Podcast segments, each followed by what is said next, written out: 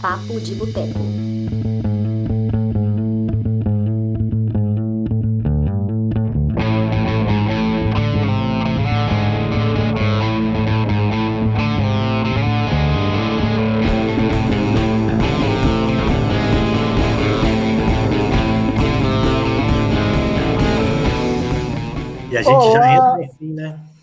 Já, entra assim, já começa desse jeito, com um boa noite, um bom dia, uma boa tarde, né? Boa noite para quem está vendo ao vivo, e bom dia, boa tarde para quem não está vendo isso ao vivo, e boa noite também, de repente a pessoa está vendo isso de noite. Meu nome é Túlio Dias, sou escritor, cofundador do Cinema de Boteco, e essa é a edição de número 129 do nosso podcast, O Papo de Boteco. Na edição de hoje, vamos falar sobre os filmes do Nicolas Cage, esse ator tão singular que muita gente ama, muita gente odeia, e você vai descobrir ao longo desse programa, ao longo da nossa discussão, nossas opiniões, indicações de filmes do Nicolas Cage e outras curiosidades. Se você não está inscrito inscrito no canal, se inscreve e eu quero que você também dê as boas-vindas e também acompanhe esses dois convidados super ilustres que estão aqui comigo, começando por ele, senhor Marcelo Seabra, o pipoqueiro que tem até camisa. Chique. Boa noite, todo mundo. Meu nome é Marcelo Seabra, eu sou criador do blog O Pipoqueiro, redator, cafezinho, faço tudo lá, faço o programa do Pipoqueiro. Não tenho tantas coisas para falar quanto o Túlio, mas sou o primeiro de meu nome, pai dos dragão e aquela coisa toda. Boa noite. Ô, Marcelo, bom demais ter você aqui. É, você poderia, por gentileza, repetir a história que você contou nos bastidores sobre a origem dessa sua camisa? Claro, pois não. Você quer que eu conte aqui no ar? Não tem Pode nada a ver contar com no ar.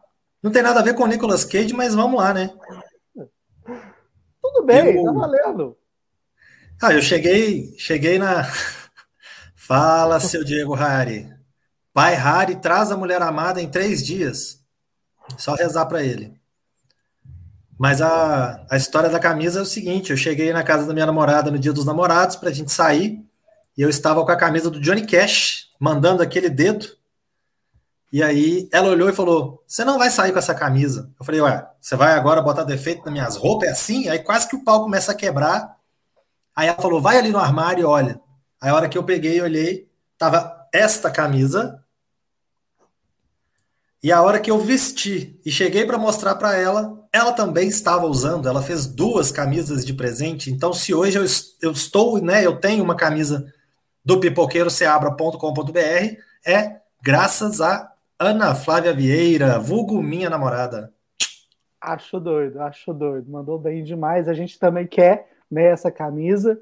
O nosso outro convidado também manifestou interesse. Então, dei aí as boas-vindas a ele. Carlos Senna, do Um Filme por Dia. Boa noite, boa noite, Túlio. Boa noite, Pipoqueiro Seabra. Prazer grande estar aqui participando com vocês. Para falar desse ator assim, um tanto quanto enigmático, por que não, né? Esse ator que consegue subir, descer a montanha russa assim, de filmes bons e filmes ruins, ou os dois, né? Quem sabe, depende de quem assiste os filmes. E vamos ver aí, né, o que acontece aí hoje. Muito bom ter você aqui, Carlos. Por favor, fale da sua página para quem não conhece. Como é que é essa pegada aí de um filme por dia? Então, filme por dia, tem lá hoje eu e a Aline, a gente basicamente vê o filme e faz um resumo, ou um spoiler subliminar sobre o filme, entendeu? Então, resumido tudo em uma linha. Então a gente tenta falar sobre o filme que a gente viu, tenta pelo menos fazer um, um spoiler subliminar, assim. Só quem viu o filme vai conhecer o- a referência que está na postagem. E nisso aí a gente posta todo dia um filme. Isso é muito legal. É, o Carlos, né, ele surgiu aqui no Cinema de Boteco um dia durante a transmissão do 365 filmes, né, em 2019. Aí ele vi que ele tinha esse perfil, a gente começou a seguir, o trabalho dele é muito legal e tá lá junto com ele a Aline, que também acompanhou, né, o, o Boteco e que saudade, Aline! Pode falar, Carlos? Eu estava no primeiro dia do projeto 365 filmes em um ano, estava lá. Primeira, primeiro dia primeiro. lá, estava lá, acompanhando. E no último também, estava lá também. Foi, foi, foi uma maratona, foi uma loucura. Chique. Né? Tô, tô vendo aqui que tem muita gente, ó. Princesa Gaceta aí, o Diego, né, que é o amigo do Seabra, o Marcos do Sessão Aluguel, que ia participar com a gente, infelizmente não vai poder participar. Mesma coisa o Rick. O Rick tá com um probleminha, melhoras Rick. Selma, boa noite. Edson, boa noite. Seila, boa noite. Eide, boa noite. Né? Todo mundo aí. Beijo. E vamos lá falar desse cara muito louco, o Nicolas Cage, mas o Carlos levantou a mão. Carlos, você quer se manifestar, por favor? Tô educado, Carlos. Então, então é, tem a galera participando e a galera dos bastidores também, né? Tipo, aquela coisa de bastidores, né? A galera todos os bastidores participando também, né? Tipo, a galera que tava Sempre, né? Isso é, isso é legal demais, cara. O 375 foi um projeto colaborativo, né? Porque de repente a galera comprou a ideia e foi muito louco, cara. Foi muito louco mesmo. Vou, vou fazer de novo. Não. Eu participei de um. Só de um? Mentira! Do 365 foi. A gente falou do Pet Cemetery, da refilmagem, Cemitério Maldito. É, e você participou no, na véspera do aniversário da Selma, né? Você descobriu o presente que a Selma tinha ganhado.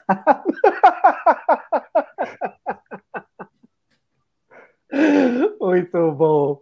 Ai, vamos lá começar essa discussão com o Carlos, depois o Marcelo. Quero saber como vocês conheceram o Nicolas Cage.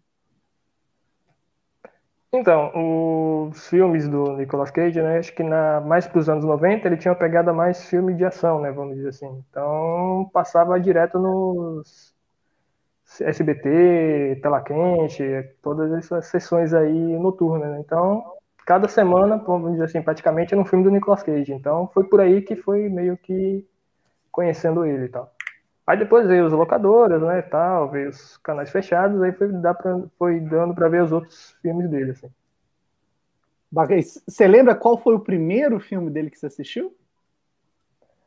Cara, o primeiro, primeiro assim, que eu tenho certeza que eu vi pela TV foi A Rocha e A Rota da Fuga, assim, certeza. E a outra face também. Mas, boa, assim, boa. Os anteriores a esse, assim, eu não tenho uma lembrança, assim, de que eu tenha visto.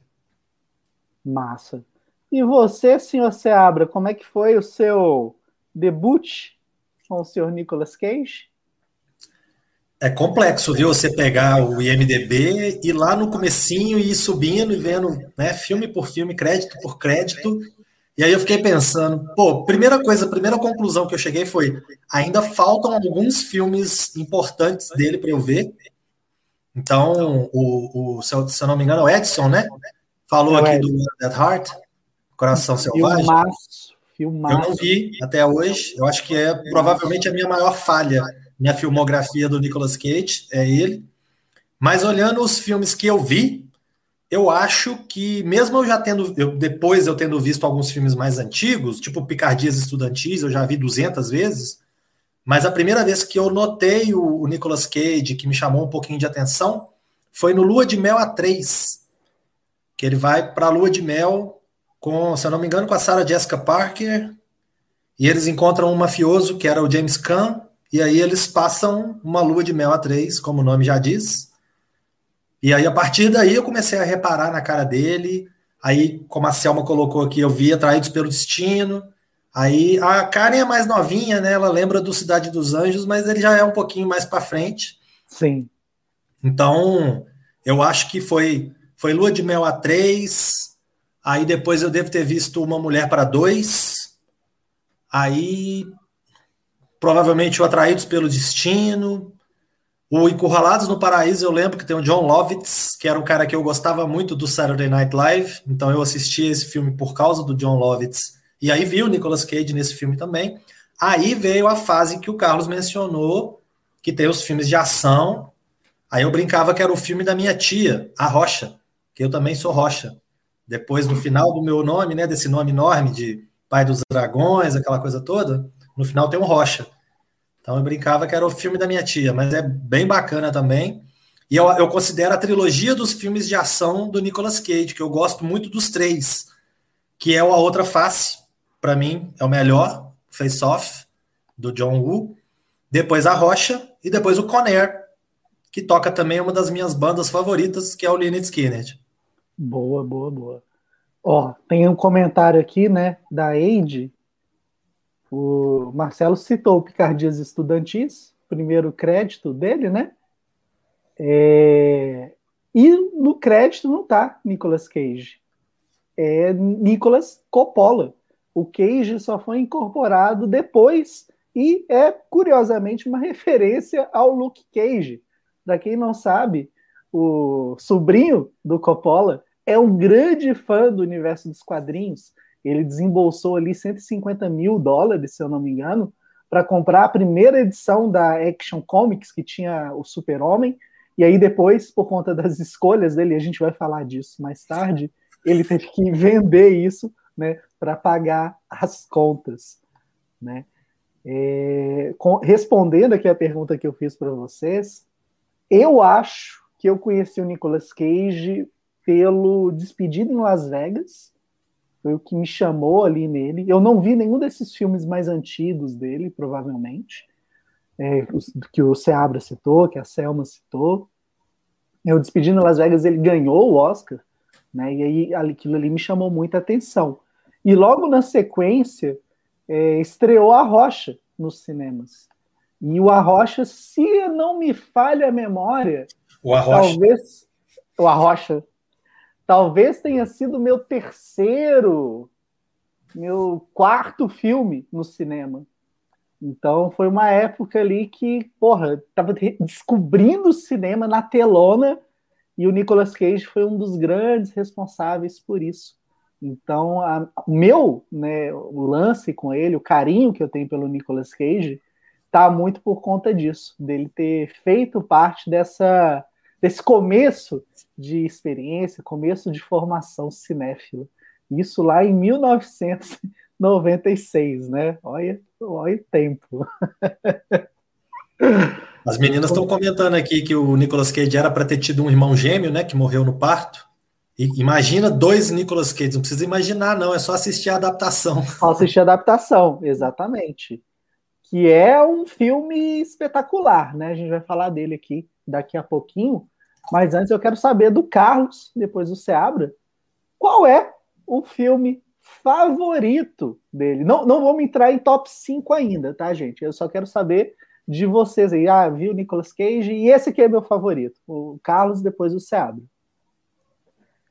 Então, é, vou comentar, né, que é o mais conhecido, que é o Arrocha, que acho que mistura muito aquela coisa de ação com aquela coisa mais 007, né, do, do Sean Connery, né, que tem aquele perfil bem 007 no filme, né, tal, aquela mistura, achei bem legal. E vou comentar um filme, assim, que é um pouco mais desconhecido, assim, eu acho, né, que é Um Homem de Família, que é um filme que eu gosto bastante dele, assim, que é a versão original do filme do Adam Sandler, né, que só que por ponto de vista ao contrário, na verdade. Porque no filme da Dan Sandler, ele tinha uma família e vai perdendo a família. Nesse do Nicolas Cage é o contrário. Ele não tem ninguém e ganha uma família, no caso. Mas a história é basicamente a mesma coisa. Muito bom. Eu, eu vi esse, cara, uma vez só. Não assisti novamente, tem muito tempo. Inclusive, a gente até falou né, que ia fazer uma transmissão junto. É... Eu acabei não vendo esse filme. Uma pena. Marcelo, qual, qual é o seu favorito? Olha, eu acho que assim, o filme que eu gosto mais, assim, que mais conversa comigo, assim, que eu, que eu assisto mais vezes também, que sempre que tá passando eu paro e assisto, e é um filme que eu acho muito bem costurado, assim, muito bem amarrado, é O Senhor das Armas. Eu acho que é um filme que eu acho o começo do filme, que é a trajetória da bala sendo produzida, com Buffalo Springfield tocando, eu acho assim, uma introdução fantástica. O Andrew Niccol é um diretor que eu gosto bastante, gosto muito de, de Gattaca também. Então, acho que para falar de um filme favorito, assim, que mais me atrai, que eu sempre quando eu penso no Nicolas Cage, inclusive eu conheço outras pessoas que eu mencionei o nome Nicolas Cage, o primeiro primeira reação que veio foi: Senhor das Armas? Falei, é esse mesmo. Então, Isabela, por exemplo, que trabalha comigo, hoje mencionou o Senhor das Armas. Falei, é esse mesmo. Inclusive, que filme. Então, acho que eu fico com ele. Cara, muito tempo que eu não vi. O Jared Leto tá nesse filme? Sim, é o irmão dele. Mesmo, né? O irmão dele, né? É, tenho que rever. Ele tá disponível em algum streaming? Não sei, eu sei que de vez em quando ele passava na TV a cabo aí, vez ou outra, tava passando em algum canal, não sei se. Eu não, não lembro exatamente em qual canal, mas direto eu tava zapeando, passava por ele, parava, assistia e ia. Bacana. Você gosta do, do Senhor das Armas, Carlos? Você tá, acho que o Carlos está mudo.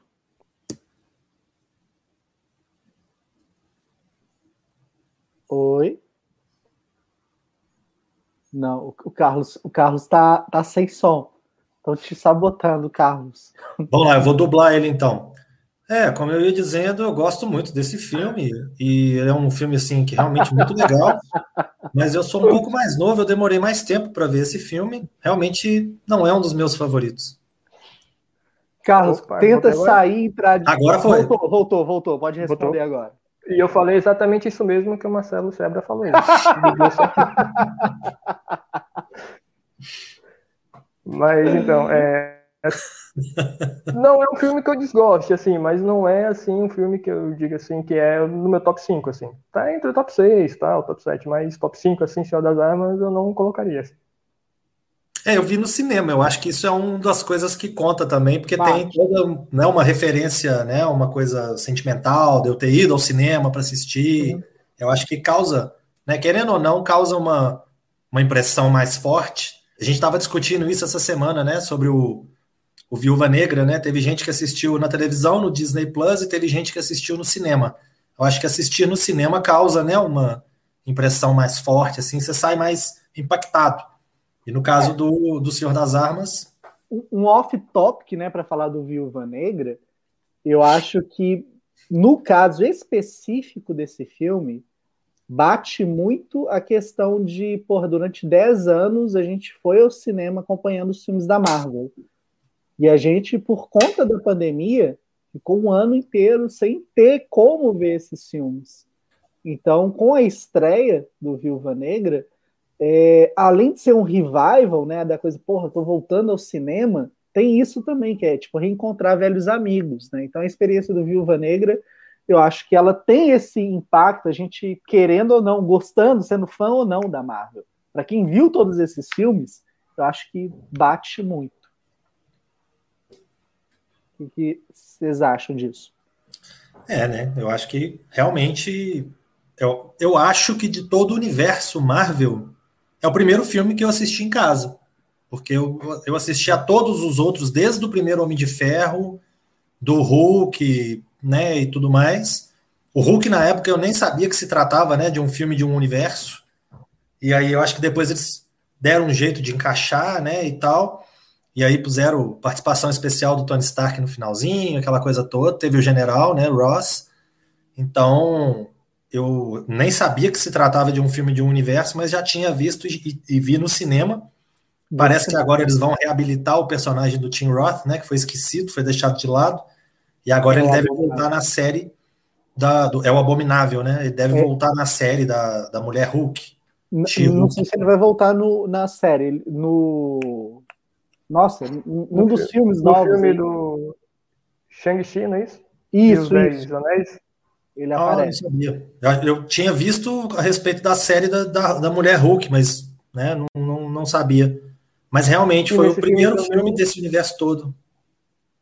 E nesse filme também vai colocar o vilão fake do Homem de Ferro 3. Ah, o Mandarim. Vai... Ah, tá, mas assim, assim, não, não, não, vamos entrar nesses detalhes porque, tipo assim, a, acho que no nesse filme vai ter a versão original do Mandarim, né? Pelo que eu sei. Uhum. Então vai ser, vai ser doido, vai ser doido esse Paranauê. E antes de passar a pergunta aí, eu vou falar. Hoje eu vou fazer diferente de todas as edições. Eu também vou responder as perguntas, cara. Né? Eu não oi! As perguntas, mas, oi! É, o meu favorito do Nicolas Cage, por mais que eu tenha esse carinho com Despedido em Las Vegas, por mais que o Arrocha também, né, seja especial, é, meu favorito é o Cidade dos Anjos. Não sei explicar ali o motivo. A Karen falou, né, que conheceu ele por conta do, do Cidade dos Anjos. É, sei lá, tem alguma coisa na história, né? É uma refilmagem no filme alemão, Asas do Desejo, que é bom, né? O filme é bom, mas é, é uma outra pegada. Acho que a versão norte-americana, talvez pela trilha sonora, você ter tocado tanto, não sei, bateu muito para mim. E YouTube, é... Dolls. Não, o clipe do YouTube, velho, para If God Save the é, Angels é, é maravilhoso. Né? Vocês viram que a Selma inventou o nome de um filme, né? Viúva Magra. Maldito corretor. Ai, Ó, a Karen também foi corajosa, assim como a Aline e a Mari, né, do Cinema no Escurinho, também foi assistir o Viúva Negra no cinema. Eu não sei se eu terei coragem de ir no cinema por enquanto, não, mas morrendo de vontade. É, quero saber do Carlos, depois do Marcelo, qual é a loucura favorita do Nicolas Cage para vocês? Né? Lembrando que o Nicolas Cage ele realmente é, tem esse histórico de fazer umas coisas surreais. A gente vê ele, o Carlos comentou que ele faz uns filmes bem estranhos, e ele faz isso por necessidade. Tá? O Nicolas Cage gastou, ele é uma pessoa super excêntrica, sei se vocês viram, ele casou recentemente, o sapato que ele casou é hilário. Mas enfim, parece que tem uns espetinhos, saca? É, e ele gasta muito dinheiro, cara. Ele compra umas coisas super aleatórias e tem problema. Aí, para pagar isso, ele começa a fazer um filme muito ruim. Né? Então, Carlos, me conta qual a loucura que você sabe do Nicolas Cage que mais te impressionou. E Marcelo, se você souber também, toca o terror. Cara, eu acho que assim, a coisa que mais destaca assim, acho que é ele tentar montar um, um, esqueleto de dinossauro lá no meio da sala dele, assim, porque imagina o trabalho que é juntar os ossos e comprar da galera que acha e essas coisas todas, assim, você vai perguntar depois que monta, você vai perguntar pra que uma coisa dessa no meio da sala, né? tipo, ela vai abrir o museu, vai cobrar ingresso, até que tudo bem, né? Mas tá, e você junta, você pergunta, tá, pra quê, entendeu? Essa é a, é a, dúvida ainda que fica. E assim, cara, essa do dinossauro é muito engraçada porque a peça que ele desembolsou milhões era roubada. Então ele teve que devolver, tá ligado?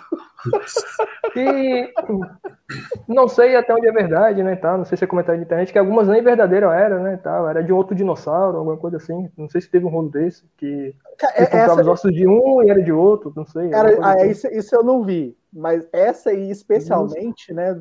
era alguma coisa que foi roubada lá da Mongólia. Tipo, ele teve que devolver, bicho. Então, é o Nicolas Coisas do Nicolas Cage, bicho. Coisas do Nicolas Cage. E você, Marcelo, qual que é a loucura favorita dele? Cara, a loucura, minha loucura favorita dele é a loucura da mãe de um amigo meu também. Eu acho que você se lembra de um amigo meu que participou uma vez de um papo de boteco sobre faroeste, sobre o Acho que foi The Good, The Bad and The Ugly. Kael Ladislau. Lembro demais. Eu tava Mas lá é, também. meu amigo chama Kael. Hã? Eu tava nessa live também. o Carlos estava. Você tava nessa live? Você lembra do Kael? Sim, sim, sim. Lembro dele. Pois é, o Kael é um grande amigo meu. Eu indiquei ele pro, pro Túlio, pro Cinema de Boteco. Ele já contribuiu, inclusive, várias vezes pro Pipoqueiro, tanto o contexto quanto com o programa do Pipoqueiro sobre Breaking Bad, que ele foi o curador. Ele é um grande apaixonado e entendido do universo de Breaking Bad, de Better Call Saul, e ele chama Kael exatamente por causa do Superman. E o filho do Nicolas Cage chama Kal-El, da mesma forma que é o nome do último filho de Krypton. Então acho que assim, uma coisa muito doida, né? Você botar o nome no seu filho de Superman, eu acho doido. E o, e o Nicolas Cage tem várias ligações né, com o universo de quadrinhos. Ele quase foi o super-homem. Exato. E o mais engraçado é que com essa coisa agora de ter os multiversos, de todo mundo né, encontrar uma, uma, uma realidade com a outra realidade, e você ter o Michael Keaton de novo vivendo o Batman no filme do Flash e aquela coisa toda, o povo começou, né? Queremos o Nicolas Cage de Superman. Então vamos ver, né? Quem sabe ele consegue realizar o grande sonho da vida dele, que ele já deu voz, né? Ele já dublou o Superman no desenho dos Novos Titãs, Mas agora, quem sabe, ele vai dar cara também, né, pro Superman. Ó, eu vou, eu achei aqui algumas curiosidades, eu vou ler rapidinho, tá? É, porque realmente merece. É, o Marcelo já falou, né? O primeiro filme que ele participou era o Picardias Estudantis, 82, e ele foi acreditado como Nicolas Coppola. É, isso porque o Cage só surgiu no segundo filme, que foi o Valley Girl, de 1983. Gostou do meu Girl, Marcelo? Marcelo é do inglês. Girl.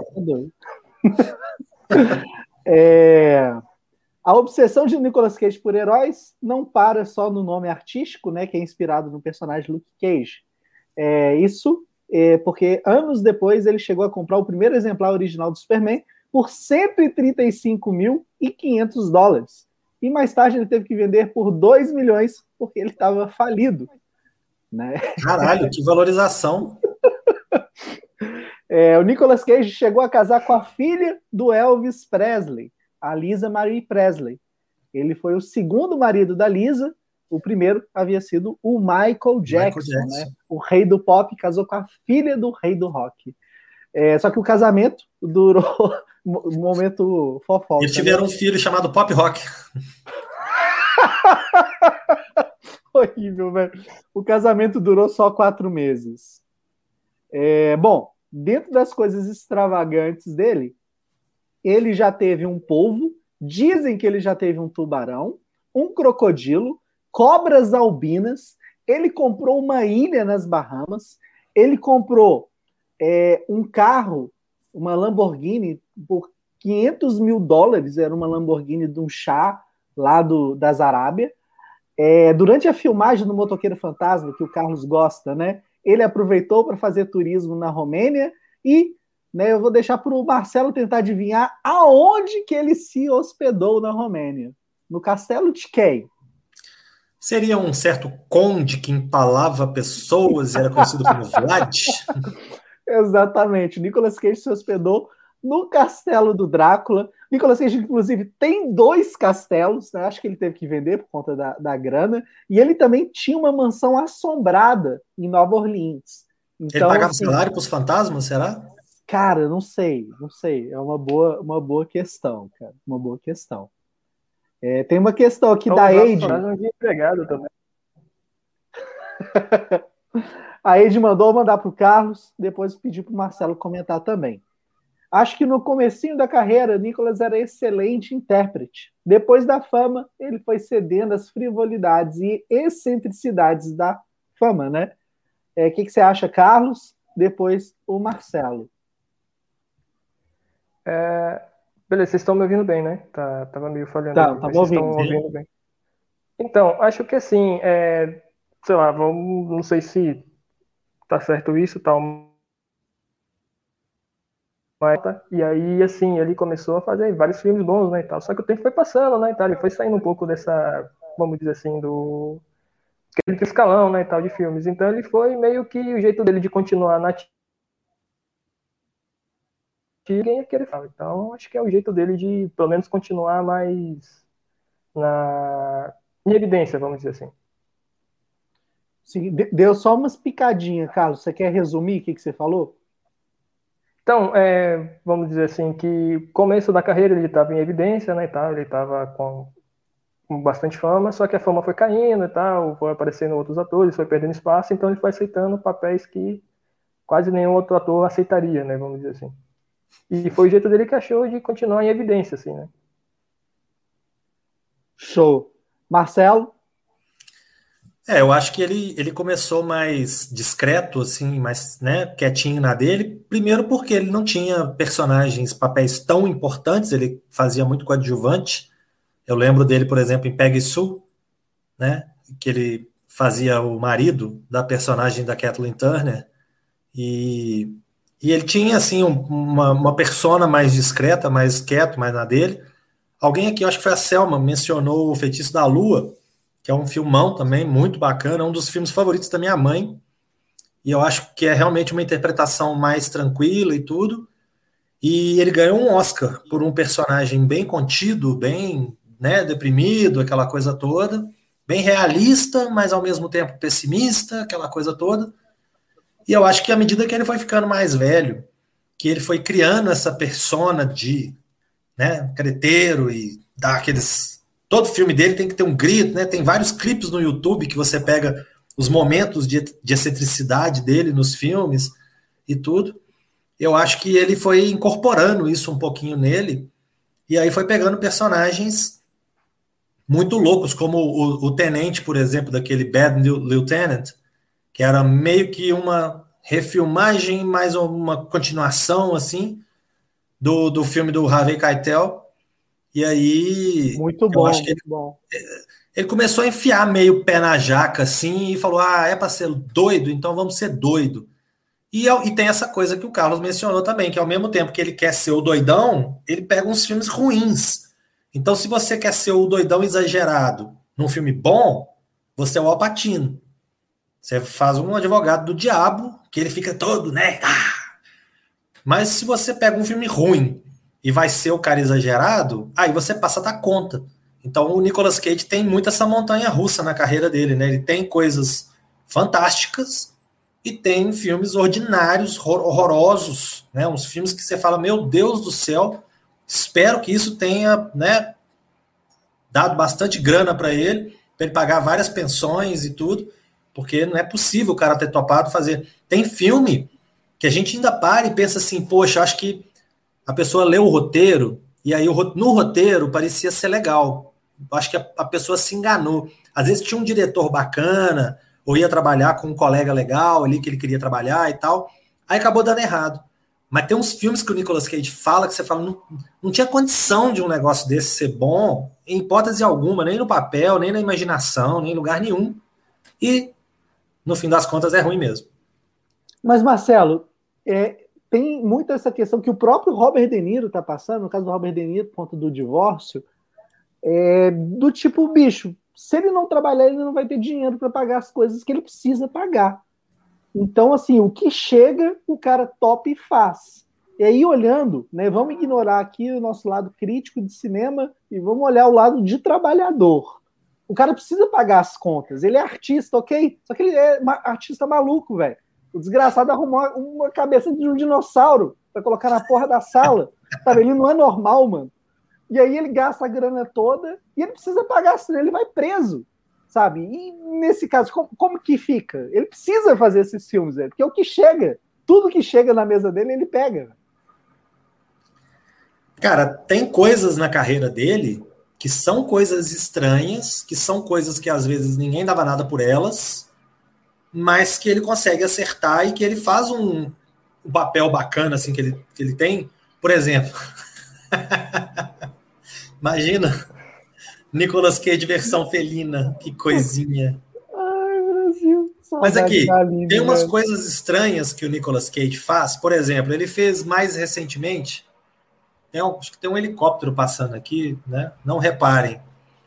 Mas ele fez algumas coisas mais recentes que eu achei interessantes. Por exemplo, Mandy, que é um filme loucaço loucaço. Acho que quem, o cara que fez, eu não esqueci o nome dele, mas é o escritor, o roteirista e diretor do filme.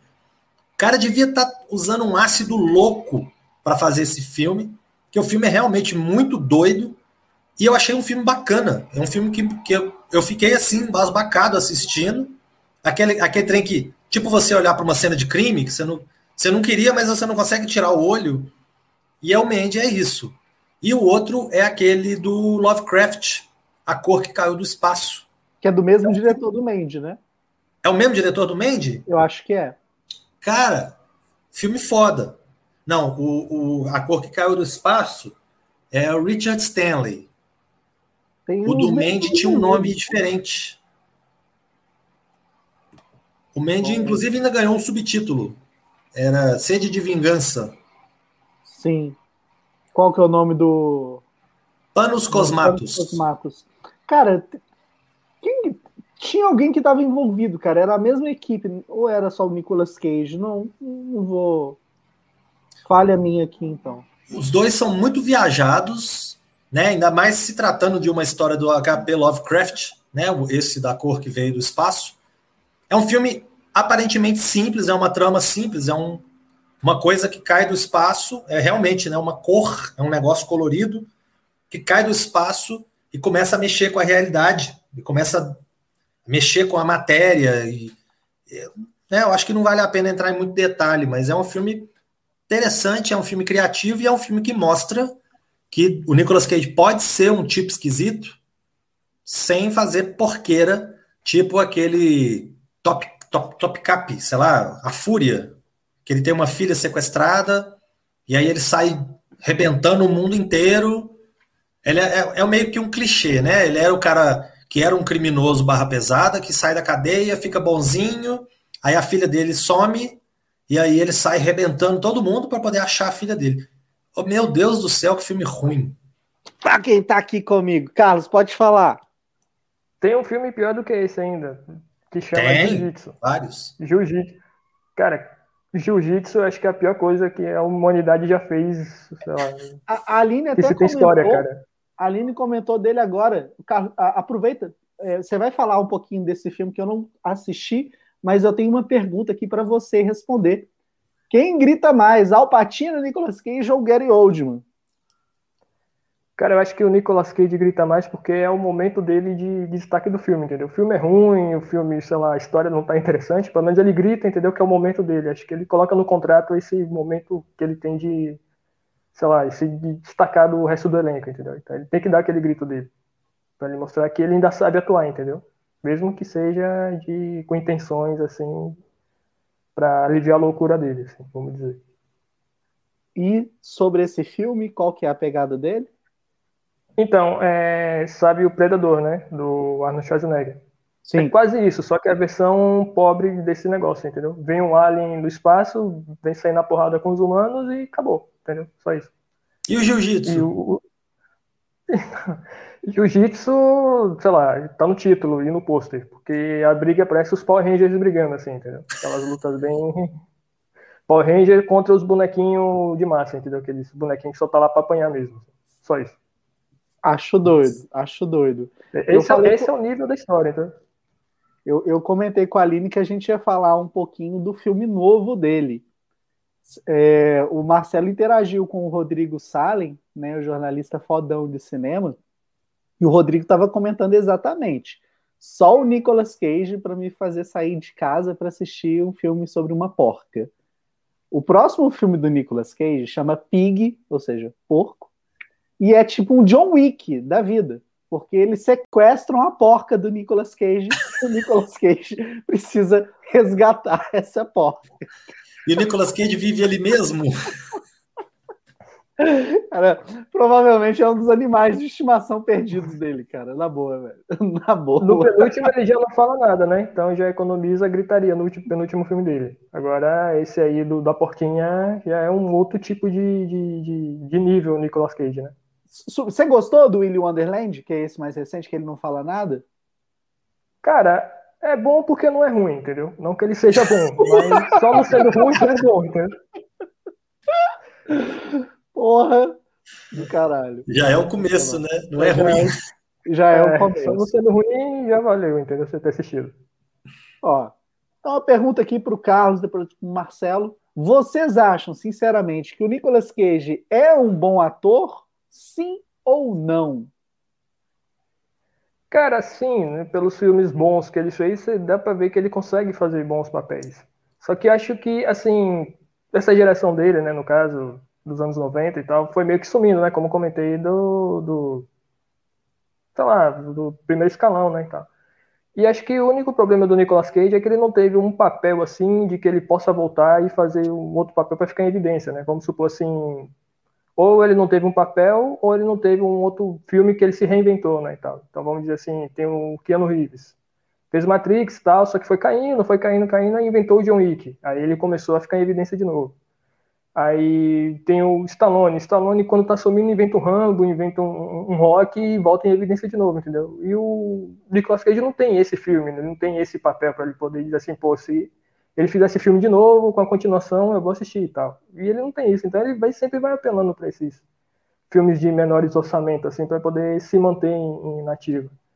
E assim, eu acho que se ele tiver um, um, um papel assim em um filme que pelo menos dê para ele mostrar a parte não gritaria dele, entendeu? Acho que ele vai conseguir voltar a ser um, um ator de primeira de novo. Bacana, concordo com você. Marcelo, o que, que você acha? Olha, sim, né? Respondendo objetivamente a pergunta feita, ele é um ótimo ator, sabe ser um ótimo ator, tem grandes bons momentos, mas essa questão das escolhas dele e dele querer pirar nos filmes e não sei se às vezes é questão de direção, né? Ele tem que ter um, um Mike Figs lá, ele tem que ter alguém para meio que controlar ele, para direcionar ele, falar, anda nessa direção. Se soltar, ele bate de cara na parede, então tem que virar. Agora anda nessa direção. E aí você vai dando ali os toques para ele, para ele poder fazer um negócio legal, porque ele é capaz de fazer coisas legais. O próprio Senhor das Armas, ele não tem assim um momento piração dele de ah! igual ele faz normalmente. Então eu acho que dá para ele mostrar serviço, dá para ele ser um cara comedido, mas tem até um filme que chama é, um filme mais recente dele, Cães Selvagens, acho que é do, do Paul Schrader, que é um ah. filme assim que eu, eu achei assim, ficou um pouquinho morrendo na praia, não era, não é tão legal quanto ele poderia ter sido, mas ele mostra que ele tem, né, o, o conteúdo ali que a gente espera dele. Um filme, por exemplo, ah, eu até, eu até esqueci desse filme na hora que eu estava fazendo a minha seleção dos meus filmes favoritos, que é um filme dele que eu gosto bastante. E eu esqueci completamente dele. Aquele filme. É que... Meu Deus, fugiu. Os Vigaristas, do Ridley Vigarista, Scott. Filmaço, muito bom. Eu esqueci completamente desse filme. Esse filme é, sem sombra de dúvida, um top 5 do Nicolas Cage. E ele é um cara cheio de manias, ele é um cara muito esquisito, mas ele consegue fazer um papel de um cara cheio de manias, mas sem aqueles exageros que a gente está acostumado. E é um, um, roteiro bacana, é um diretor competente que sabe levar o ator. Então, eu acho que ele, ele talvez ele precise disso, né? Ele precise de uma direção, literalmente.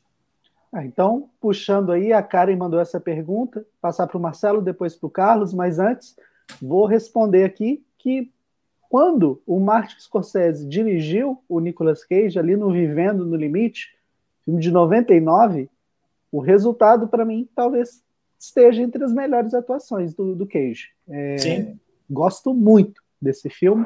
E antes de Marcelo responder, só vendo aqui o que, que o pessoal falou sobre essa pergunta da Karen. A Aline sugeriu o Tarantino, falou também do Yorgos Lanthimos. É, né, só, a Aline tá, quer só o diretor fácil, né? Mas, Marcelo, conta aí pra gente, qual filme, qual diretor você acha que deveria trabalhar com o Cage? Depois o, o, o Carlos. Cara, eu acho a interpretação dele no Vivendo no Limite muito boa, mas eu não gosto do filme, não. O filme não me agrada, não para te falar bem a verdade, eu dormi no cinema vendo ele. E é Você foda reviu? que. Hã? Você tentou rever depois? Sim, porque eu dormi, né? Então precisei ver, né? Porque... Não, falo agora, recente. Não, agora por agora não. Eu, depois que ele saiu em, em locadora e tudo, eu aluguei, assisti de novo. Você era muito novo. novo, Marcelo. Você era muito novo. Rever essa porra aí. Nem tanto. Mas obrigado.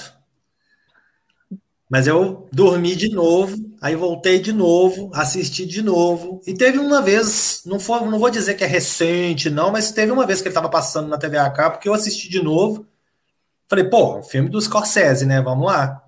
Mas realmente não é um filme que me pegou, não. Então, assim, um diretor fodaço, que eu não tenho né, nem o que falar dele, que é um dos meus diretores favoritos, mas ele não funcionou com o Nicolas Cage. Eu achei que não, não, não ficou legal. O Nicolas Cage funcionou muito bem, por exemplo, com Brian De Palma.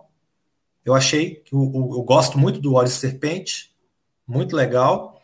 Então, não sei se às vezes alguém assim, né, nessa onda de anos 80, ou às vezes alguém mais recente aí, como esse Yorgos Lanthimos, por exemplo, se funcionaria bem. Eu acho que o Tarantino, por exemplo, ficaria meio clichê, assim, ficaria meio uma coisa uma coisa meio óbvia, assim, meio na cara. Não, não acho que Tarantino está querendo Nicolas Cage, não. Tarantino está querendo ser reconhecido por levantar uns caras né, apagadões, mais do que o. Né? Se for ver o John Travolta na época do Pulp Fiction, ele não tinha carreira mais, né? Praticamente. E aí deu aquela levantada nele. Robert Foster, a mesma coisa. E Pangreer e tal. Então eu não acho que o Nicolas Cage está caidão a esse ponto. Então não acho que ainda é o caso de reviver a carreira dele, porque a carreira dele não morreu. Mas de vez em quando ela entra nos coma aí, aí faz aquele pip, pip, e aí consegue voltar, né? Então, de tempos em tempos, ele mostra aí uma, uma cara bacana, mas ele. Né, eu não sei se às vezes esses diretores, por exemplo, que estão trabalhando muito com, com filme de quadrinho, se às vezes eles resolverem sair do universo de quadrinho e seguir né, um, uma coisa diferente, não sei. Eu não, não parei para pensar qual diretor que poderia extrair alguma coisa. Da, talvez aquele Nicholas Winding Refn. Boa. Ryan Gosling e Nicolas Cage juntos, hein? Já pensou? Acho doido. Acho doido. E você, Carlos, qual diretor que você gostaria de ver tirando o melhor de Nicolas Cage? Então, no o Michael Bay. Ficou, ficou mudo, Carlos, desculpa. Você falou Michael Bay e falhou.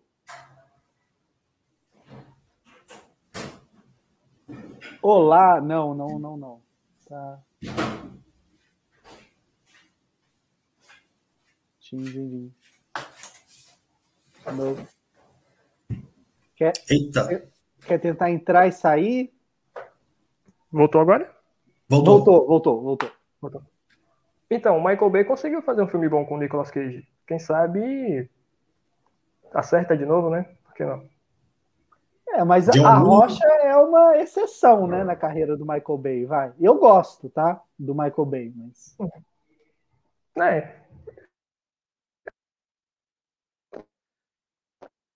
É, tá picotando, de novo. Nada que você falou saiu. Ah, programa ao vivo, gente. Programa ao vivo é assim.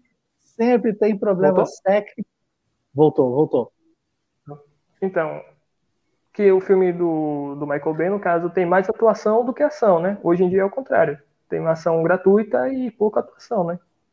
Acho que. Sim. Sei lá, vai, vai que a parceria, sei lá, equilibra os dois, né? Então. É. Vai que dá certo, né? Pois é. Não, sei, não, não, não, de cabeça, assim, um diretor para falar, para trabalhar com Nicolas Cage. Sinceramente, o Spielberg nunca trabalhou com ele, né? Seria curioso, né? Ver uma, uma parceria dessa. Mas, sinceramente. Uma biografia? é, que você sabe que o Nicolas Cage é um vampiro, né? Ele, o Keanu Reeves, são pessoas que já existem há milhares de anos aí. Então, uma loucura. É, mas entrando aqui na reta final do nosso programa, já é, quero que Carlos, depois do Seabra, falem os cinco piores filmes com o Nicolas Cage. Pô, nós não combinamos isso, não. Pô, é, você não tem não, cara. Tá bom, três. Não, tá bom. Fala, só, um, só o pior filme com o Nicolas Cage que vocês lembram. E depois o top 5 de favoritos de cada um. Eu adoro esse momento, né? De Tocar Pegar o. todo mundo com as calças na mão. Ó, oh, Carlos, enquanto você pensa, e, e, o Marcelo vai pensando, a Eide mandou uma pergunta aqui, ó. A equipe acha que o Nicolas Cage poderia funcionar no universo da Marvel, DC? Acha que poderia ser um bom né, veículo para o intérprete? Então, eu, enquanto o, a, a, galera pensa nos filmes, eu vou responder essa, Eide. É, seria legal o Nicolas Cage ele já fez o Motoqueiro Fantasma. É bem improvável que ele retorne como Motoqueiro Fantasma. Eu gosto também, assim como Carlos. Gosto do primeiro, o segundo nem tanto. É... E, cara, seria super curioso ver ele nesses filmes da Marvel, sim. Né? Por que não? É a mesma coisa o Keanu Reeves, que sempre fala, ah, quero participar, quero participar, e nunca participa. Seria divertido.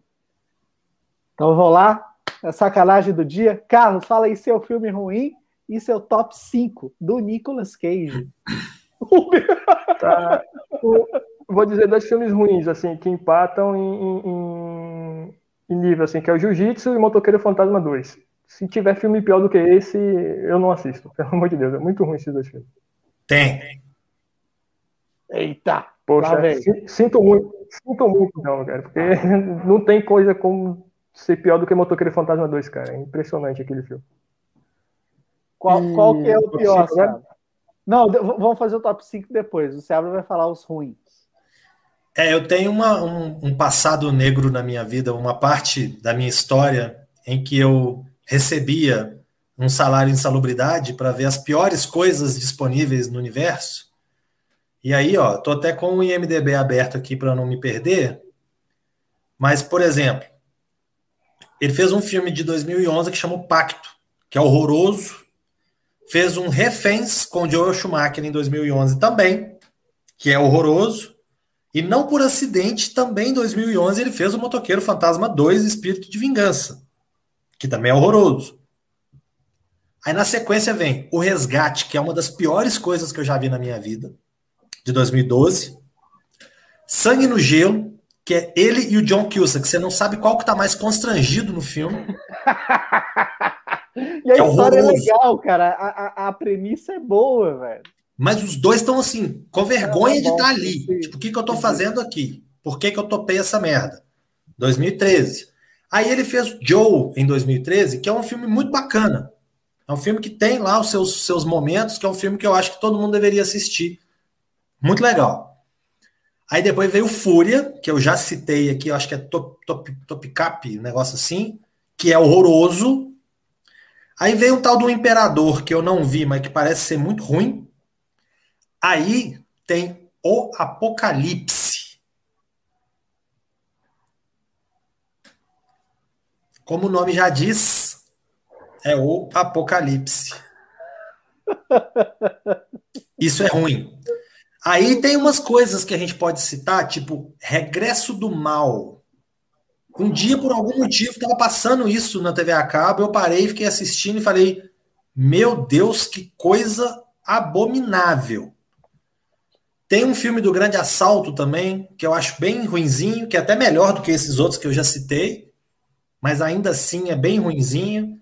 E eu acho que dos, dos mais recentes que eu vi dele e que eu achei terrível é Na Rota do Tráfico, que ele é o cozinheiro da, que faz as drogas.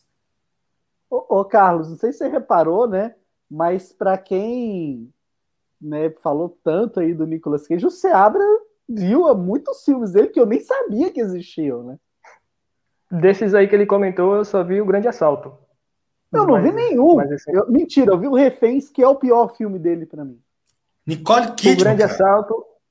O Grande Assalto é, vai, cai naquela do que é bom porque não é ruim, entendeu? Mas ele não consegue ser bom. bom. Eu amei essa, cara. Eu amei essa. Cara, a Eide já tinha perguntado, o Márcio perguntou. Quero que o Carlos responda essa aí sobre. Não, o Carlos e o Marcelo, o Marcelo também depois. Sobre o sacrifício, quais são suas opiniões sobre esse filme?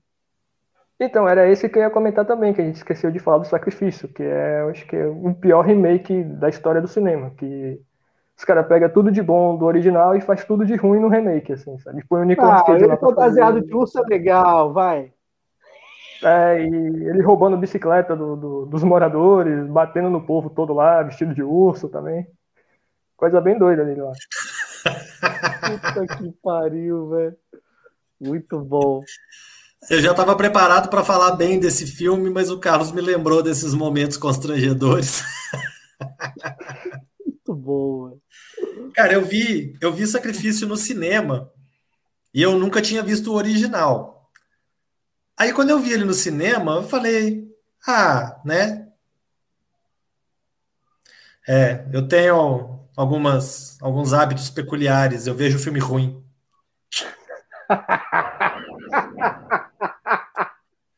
Pelo menos eu vejo sozinho e não, não obrigo ninguém a ver comigo.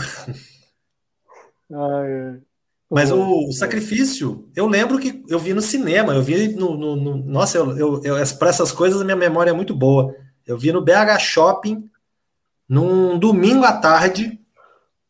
E eu achei um filme bacana, assim, ele cria uma atmosfera interessante, fora esses momentos constrangedores aí. Eu achei ele assim, ele cria uma situação e tal. Mas aí quando você vê o original, que tem o Christopher Lee, né, e tal, aí realmente ele enfraquece bastante porque você vê uma coisa muito melhor que já foi feita muitos anos antes, né, décadas antes, e que funciona muito melhor do que o filme do Nicolas Cage. Mas eu não acho assim, entre, entre na carreira do Nicolas Cage, o sacrifício está bem no meio ali. Não está nem para cima nem para baixo. É, é bom porque não é ruim, né, Carlos? então, não sendo ruim já tá bom, entendeu? Para ele. Já é, né? Falando de Nicolas Cage. Muito bom, muito bom. Bom, então entrando agora no top 5 de favoritos, com o Carlos, depois o Marcelo. E a galera que quiser deixar top 5 aí nos comentários, por favor, deixem também. Beleza. É... Como comentei, né? a Rocha está em primeiro, a Rota da Fuga está em segundo, o Homem de Família em terceiro. Aí vem o, o, o menção rosa aqui para o Motoqueiro Fantasma, que é a liberdade criativa do Motoqueiro Fantasma é bem legal, né? Que é o único filme que o cara que consegue matar o vilão de água queimado e dentro da água. Acho que nenhum super-herói do mundo consegue fazer isso. E, e, o último que eu coloco, acho que é um filme pouco conhecido dele, que é Eu, Deus e Bin Laden também. Não sei se vocês conhecem esse. É engraçadinho, não, não, não. Eu sei que tá lá, mas eu não é vi não. Não vi. Tipo assim, não é aquela coisa boa assim e tal, mas é engraçadinho, entendeu? É divertido o filme. Acho que é um, filme, um pouco do filme de comédia do Nicolas Cage, assim. Pelo menos o...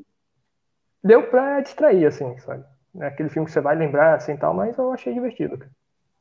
Boa. Isso eu recomendaria, assim. E, assim, menção rosa, também tem o Presságio, que tava indo bem, assim, e só derrapou nos minutos finais, assim. Aquele finalzinho é que estragou pra mim a história toda, mas é um suspense legal. É, também Não sei se você conhece isso. Gosto. Gosto dele. Cara, e uma coisa que a gente não pode deixar de citar é que o motoqueiro fantasma do Nicolas Cage gosta de Carpenters. É um, um gosto musical fantástico, né? Ele chega em casa, você acha assim, o pau tá quebrando e tal, e ele vai e aperta o play. We've only just begun. É, eu não lembro qual música que toca, não. Mas é um, é um momento bonitinho, né? Ai, Brasil, sensacional. E é um filme também que ele, que ele usa a parede para andar de moto também. Teve um outro super-herói aí que imitou também, né? Ninguém citou a referência, mas. Teve um outro super-herói que ganhou Oscar que usou parede para manobrar a moto. Chamado e, Batman? Um tal de Batman do Nolan, entendeu? Referência ah, real, do Motoqueiro Fantasma? Real, uhum. real. Boa, boa. Seabra, uhum. qual que é o seu top 5? Cara, eu fiz uma pequena seleção aqui, porque é aquele negócio, eu, eu achei uma coisa engraçada. Ó, adaptação, Liga em Las Vegas, Face Off, Presságio e City Avengers. Ok, bacana, It. Eu, eu, eu comecei a chegar a uma conclusão que eu, engraçado, né? Participar desses programas, dessas, dessas lives e dar essa recapitulada na carreira do, do sujeito, eu comecei a pensar o seguinte: não tem nenhum filme dele que eu acho assim, porra, esse é um filme fantástico. Não tem, nenhum. Mas em compensação, tem muitos filmes dele que eu falo assim, pô, esse filme eu gosto pra caramba, esse filme é bem legal. E aí acabou que os filmes começaram a se amontoar na minha lista. Fica um pouco difícil de dar um destaque para um ou para outro. Então, é, é, como o Túlio tinha falado, tem, ele tem grandes interpretações em filmes que às vezes eu não gosto tanto, como é o caso para mim, para mim, antes que alguém me taque uma pedra, como é o caso para mim do Adaptação, que eu não acho um filme muito legal. Não gosto. Gosto de todos os envolvidos, gosto de outros trabalhos dos envolvidos, mas o Charlie Kaufman, para mim, é um gênio, um cara fodástico, mas eu não gosto do adaptação especificamente. Eu gosto dos outros filmes todos que ele fez, mas talvez se eu der uma nova chance, pode ser que eu volte aqui para me redimir. Pode super ser. volta. Super Pode ser, volta. não, não, não, o poder não tiro. da revisão. O poder da revisão. Aí, ó, Karen concorda comigo. Karen, tamo junto.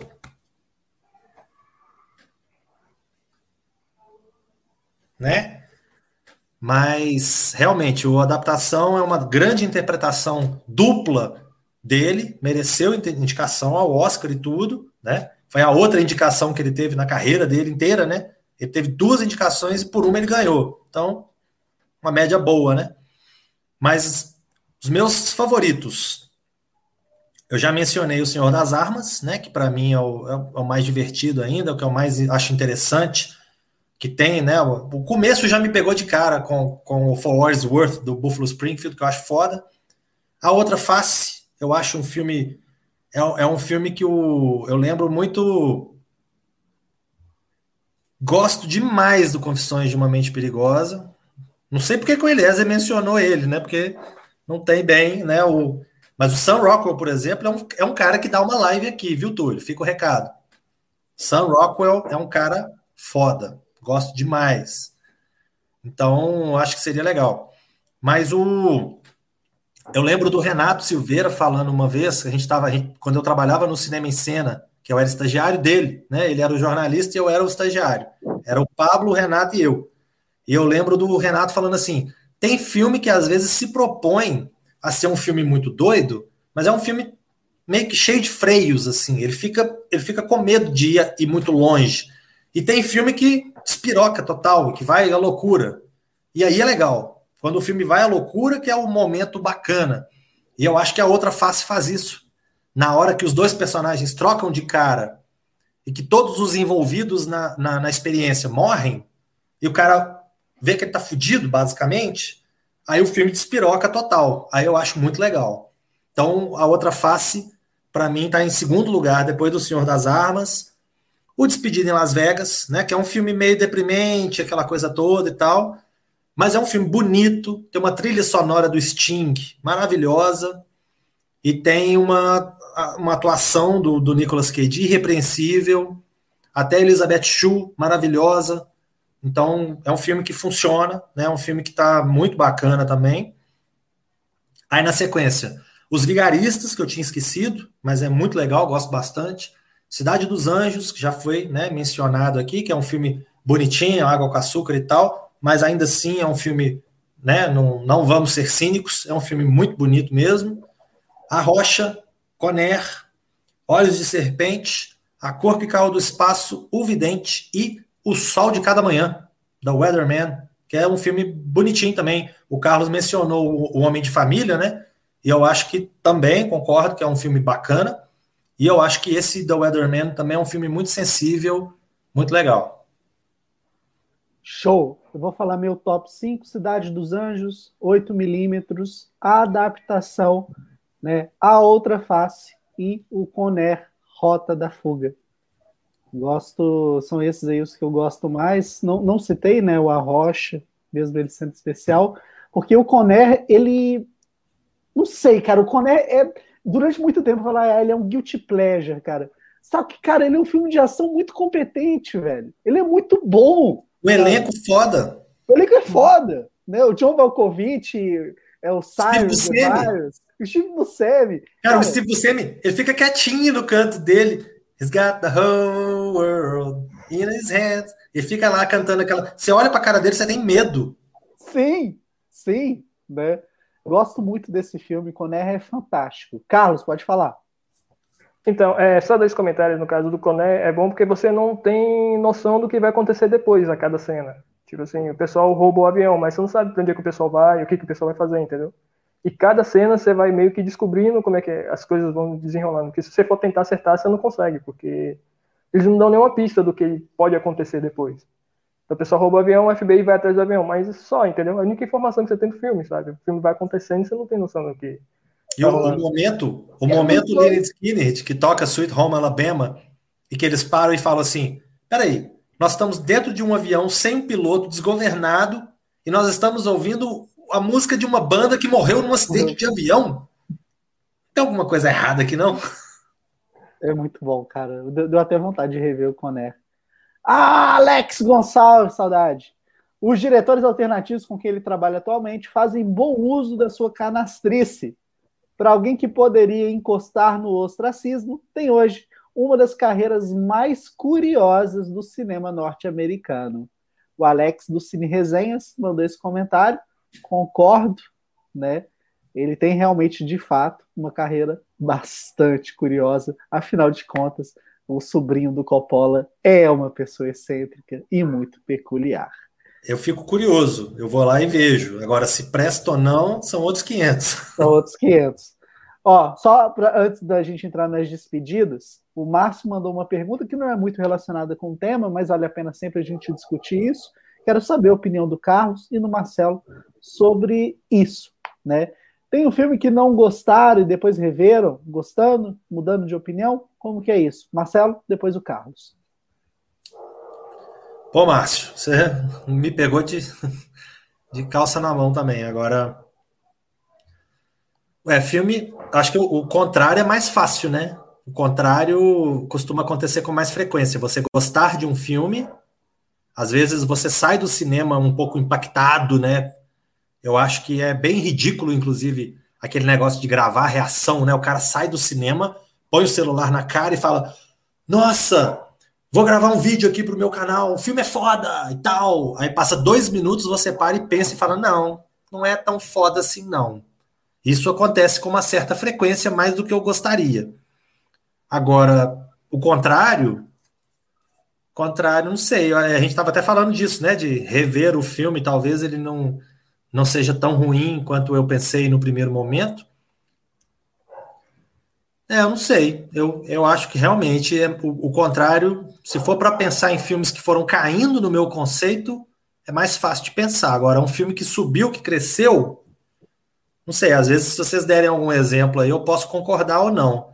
Mas eu não, não me veio assim nada na, nada à cabeça que filme que tenha ganhado numa revisão, não. Talvez um filme que eu goste, isso, isso pode acontecer muito tranquilamente.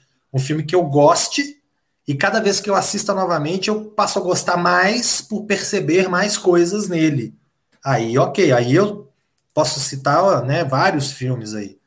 Mas falar que eu não gostei e depois eu passei a gostar, eu acho que alguma coisa no filme vai me chamar a atenção e eu posso crescer, né? O filme pode crescer em mim, né? Nesse sentido de eu gostar.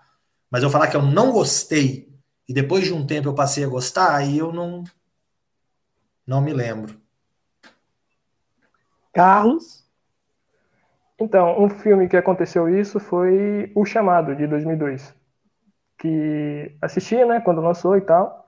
E, assim, aquela visão mais nova, né, tá? Filme de terror, você espera alguém saindo com a motosserra na mão, cortando gente, aquela coisa toda. Só que o filme não é nada disso, né, tá? Então, nesse primeiro...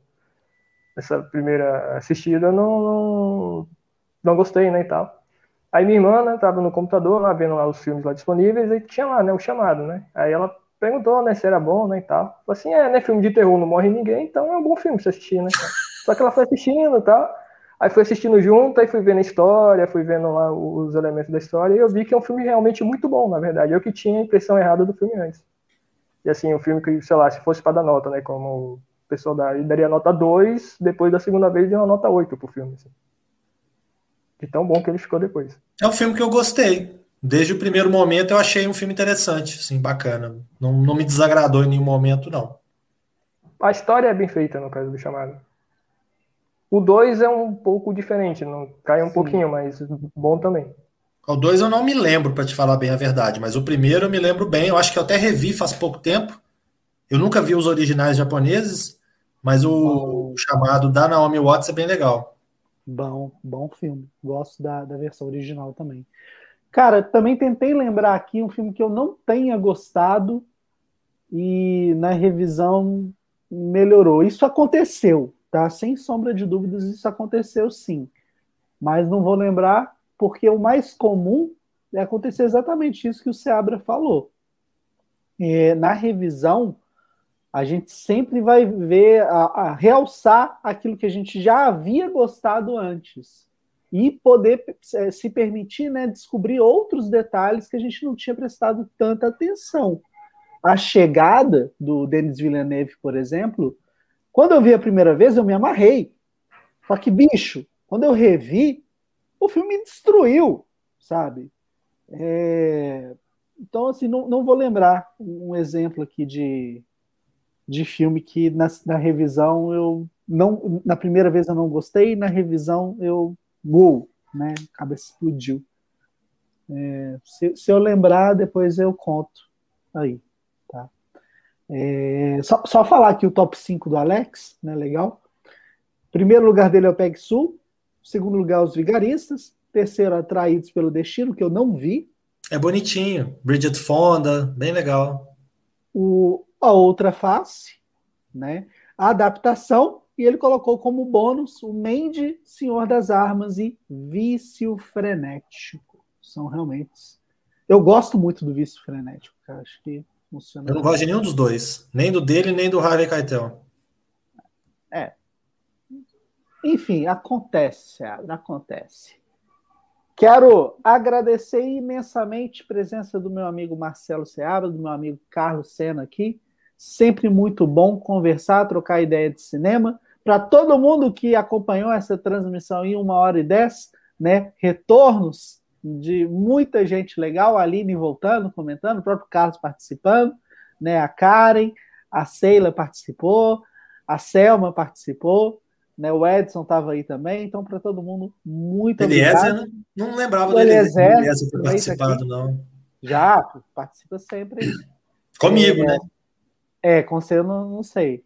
Então voltem sempre pessoas e começando as despedidas pelo senhor Carlos, depois o Marcelo.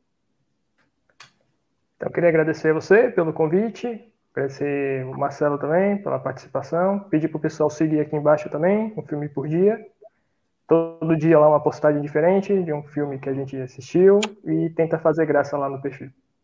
Eu e a Aline lá tentando fazer zoeira lá com os filmes. E funciona. A zoeira é sempre muito boa. Cara. Olha ela aí, ó. Aí. Marcelo Seabra. Engraçado, eu não sabia quem era a Aline, mas eu sempre vejo esse ALNT nas, nas lives. Ela participa com uma certa frequência. Bacana. Bom saber que eu tá aí. passo que a Aline não participa aqui, tá? Aqui, ó. Ai, Coreia, eu falei com o Carlos. Cadê a Aline, velho? Cadê a Aline? Ah, então ela só participou hoje porque só ele tá aqui, né? Só por causa do Carlos, só por causa do Carlos. Estamos de olho, Aline. É. Bom, eu tô lá no pipoqueiro, né, de sempre. Vou, né, fazer meu jabá aqui de novo, né, Túlio? Tudo que gosta, né? Então, estou lá no pipoqueiroseabra.com.br, no blog. O programa do Pipoqueiro está no meio aí da temporada. Eu estou fazendo o programa em temporadas, né? Às vezes as pessoas não entendem qual é a proposta, mas é tipo série da Netflix. Eu estou fazendo 12 programas de uma vezada só, já estão quase todos prontos, inclusive.